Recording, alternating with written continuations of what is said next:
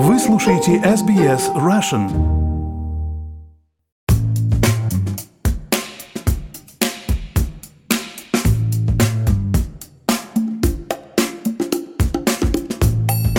Добрый день, с вами подкаст об искусстве арте на SBS Russian. В этом подкасте мы говорим о русском искусстве, австралийском искусстве, мировом искусстве, а также о тех художниках, которые живут и работают здесь и сейчас, наших с вами современниках.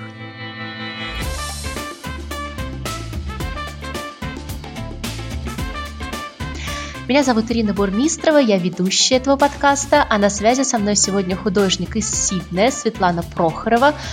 Сегодня мы поговорим об одежде, которую делает Светлана. Это такое искусство, которое можно носить на себе.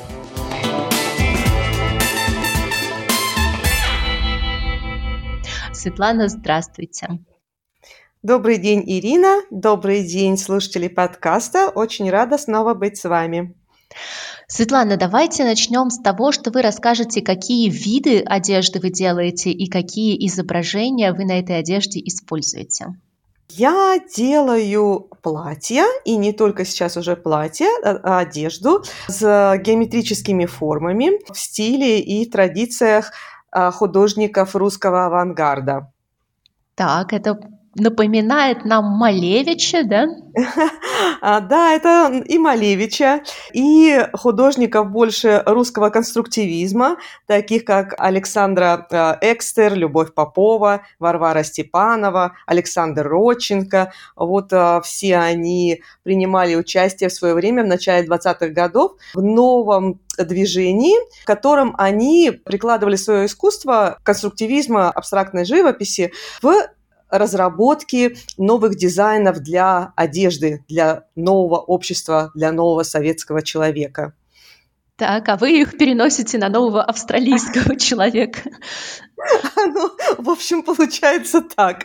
Оказалось, оказалось, во-первых, что эта тема достаточно интересна до сих пор в мире, ну не только в Австралии. И оказывается, что в Австралии в 2017 году была выставка в Музее современного искусства в Мельбурне «Русский авангард в изображении австралийских художников». Это было неожиданное открытие для меня. Я саму выставку не видела, но я сейчас нашла много архивных материалов на эту тему. Также этим искусством интересуются коллекционеры и галерейщики, а, например, в Америке и в Европе, и э, многие э, русские художники продолжают заниматься этой темой.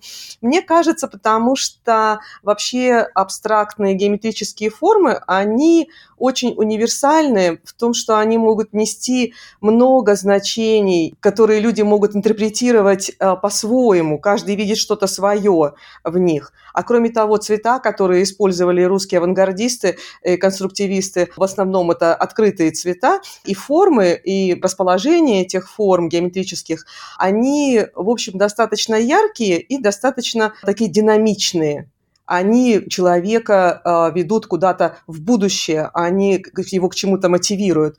Э, не случайно девизом русских авангардистов была такая фраза «Будущее – это единственная наша цель». Вот она мне очень нравится. В общем, что мне хотелось? Мне хотелось э, сделать предмет одежды, вот, например, это началось с платьев, да, в прошлом году еще, чтобы оно было свободное, такое A-shape, так как делали, собственно говоря, конструктивисты тоже. И другие авангардистские художники э, из направления Дада, из направления Баухаус, чтобы они не концентрировались на фигуре как сексуальном предмете, например, женском, да, а чтобы они подчеркивали как раз свободу, свободу передвижения, свободу выражения себя, и чтобы они смотрелись целостно, гармонично вот на фигуре, вместе с фигурой человека, как арт-объект, как вот живая картина.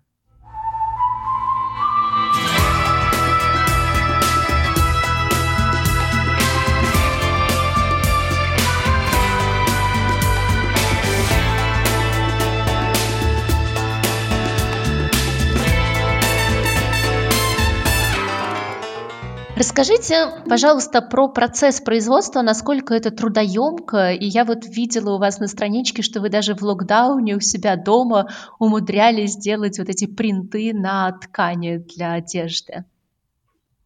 Процесс на самом деле очень трудоемкий, потому что, э, во-первых, каждый цвет, у меня всего два или три цвета, да, но каждый цвет или фигуры, которые близко расположены, они обычно печатаются отдельно.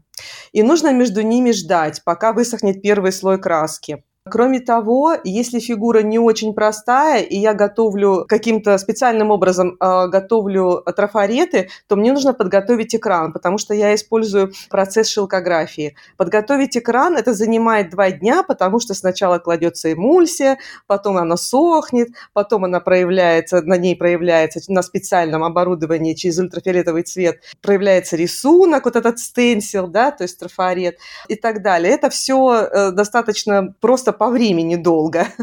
Потом нужны большие, конечно, площади, столы, где нужно э, так размещать все это, закреплять и печатать.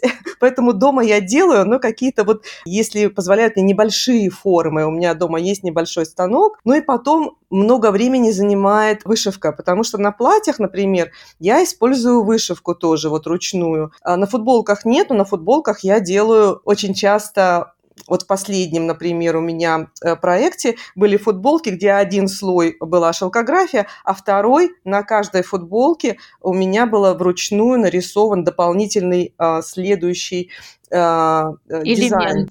Да, элемент. И они поэтому получались все разные. Это был город, выставка была посвящена городу и, и его людям. Мы с вами о ней говорили в одном из наших интервью. И люди с удовольствием покупали футболки, потому что а, они были яркие и а, они были уникальные. В, в, чем а, на самом деле цель моего проекта? В том, чтобы люди могли подчеркнуть свою уникальность и индивидуальность. Потому что, когда мы в большом городе смотрим на, на жителей как на массу, вот на большое количество человек, особенно в Сити, в центре, то люди обычно выглядят целиком как-то очень серо, потому что это все однотонное, это темные цвета, это серый, синий, коричневый, черный все время. И, в общем, и это достаточно грустно, потому что у нас и так жизнь достаточно стрессовая, и хочется какого-то праздника, даже вот в будний день.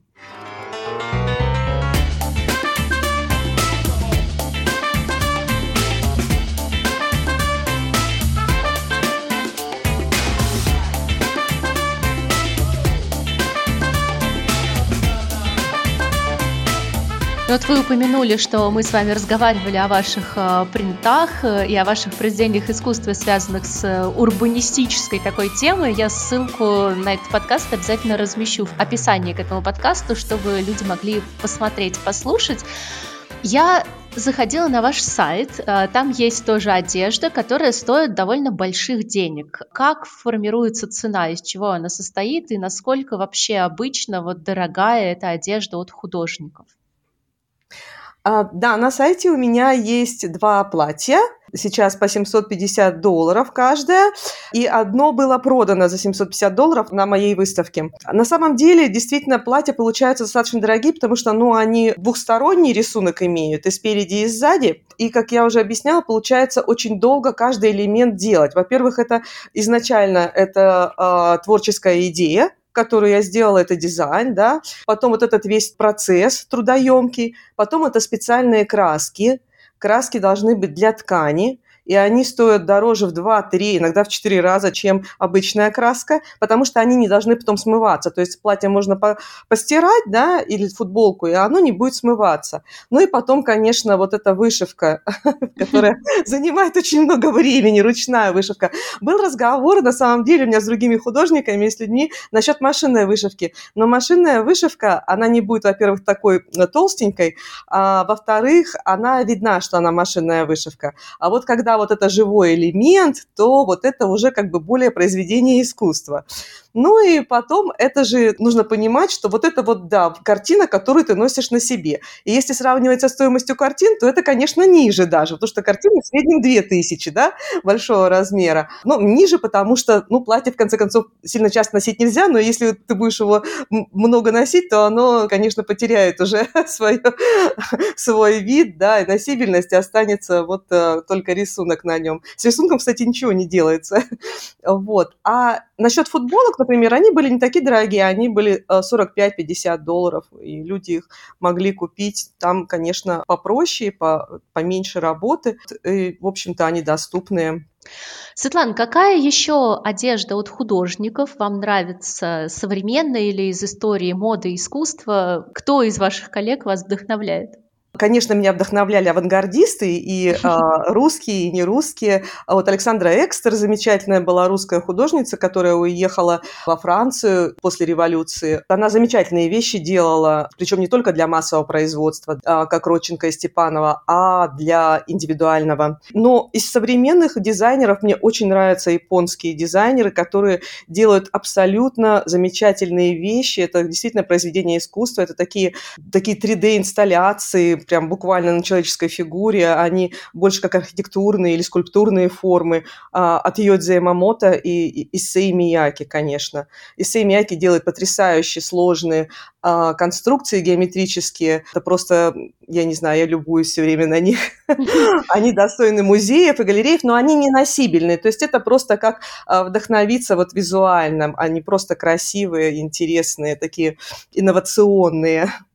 Что-то от оригами, мне кажется, там Да, есть. да, я тоже думаю, что, наверное, он что-то использовал от оригами, потому что насколько они у него такие, как сложенные, как из бумаги. Интересно. Ну и цвет, который он использует. Если Ямамото больше в черный, э, как бы, да, и больше на форму обращает внимание, то э, Исей Мияки, он работает с цветом. И у него, конечно, с цветом очень красивые работы. Выставка совсем скоро у вас состоится в составе групповой выставки, и в следующем году планируется ваша персональная выставка. Расскажите, пожалуйста, где можно посмотреть э, ваши работы и будут ли там предметы одежды присутствовать? Да, я совсем скоро участвую в большой выставке, в большом фестивале, который называется The Other Art Fair от Saatchi Art. Там будут участвовать также другие художницы наши русские, знакомые и незнакомые э, нашим слушателям. Вот, так что я всех приглашаю со 2 по 5 декабря в Барангару. А, можно найти информацию на сайтах, и у меня на страничке можно найти информацию, я выложу ссылки. Там я буду представлять свои работы в принтмейкинге, то есть это в э, печати, в графические работы а, в основном. И мои платья, собственно говоря, будут на мне. Я буду все четыре дня их менять, платья и футболки в моем стиле. То есть это будет как бы мой личный промоушен. Во-первых, я их люблю. Во-вторых, это будет мой личный промоушен для моей уже персональной выставки, которая будет готовиться к июню. Вот в июне в Дизода Gallery э, на Пэддингтоне будет моя персональная выставка достаточно долго, там две с половиной или три недели аж, и к ней я буду уже готовить по побольше работ, в том числе платьев и других э, гарментс, как они называют их, да, там юбки у меня есть уже, там и такие блузки. В общем, что-то носибельное, что-то просто декоративное такое. В общем, достаточно должен быть интересный такой проект, и вот приглашаю потом всех посмотреть, приходить. Спасибо большое, Светлана. Это была Светлана Прохорова, художник из Сиднея. Спасибо, Ирина.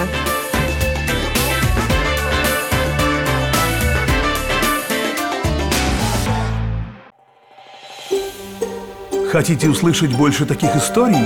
Это можно сделать через Apple Podcasts, Google Podcasts, Spotify или в любом приложении для подкастов –